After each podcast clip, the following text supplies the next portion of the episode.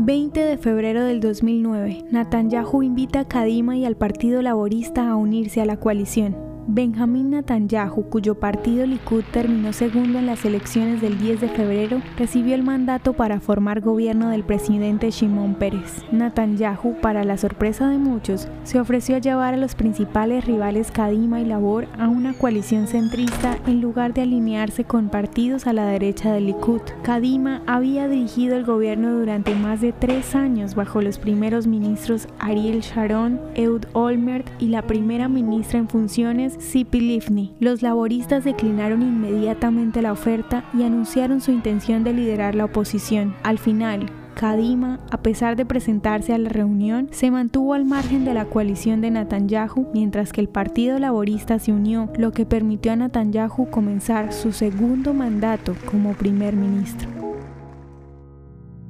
¿Te gustaría recibir estos audios en tu WhatsApp? Compartimos nuevos episodios todos los días. Suscríbete sin costo alguno ingresando a www.hoyenlahistoriadeisrael.com. Hacerlo es muy fácil. También puedes encontrarnos como arroba hoy en la historia de Israel en Instagram, Facebook, Spotify y otras plataformas digitales. Comparte este audio para que otros conozcan más acerca de Israel. Este proyecto es realizado por Philos Project. El contenido original de hoy en la historia de Israel fue provisto por el Centro para la Educación sobre Israel.